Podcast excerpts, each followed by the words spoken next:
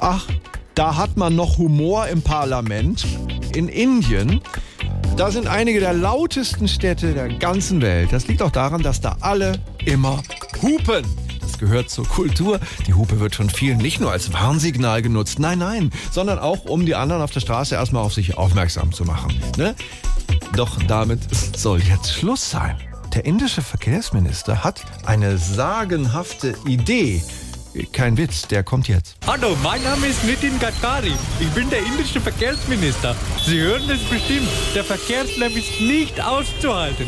Deshalb haben wir uns überlegt, dass es besser wäre, wenn alle Hupen wie Musikinstrumente klingen würden.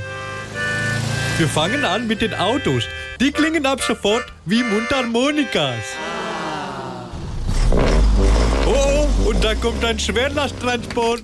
Dann gibt es noch die Krankenwagenfahrzeuge. Einer spielt die Tabla und der andere fährt und singt. Lass uns durch, wir haben einen Notfall. Lass uns durch, wir haben eine Patienten. Fahrräder und Rikschas klingeln nicht mehr, sondern spielen Sitar.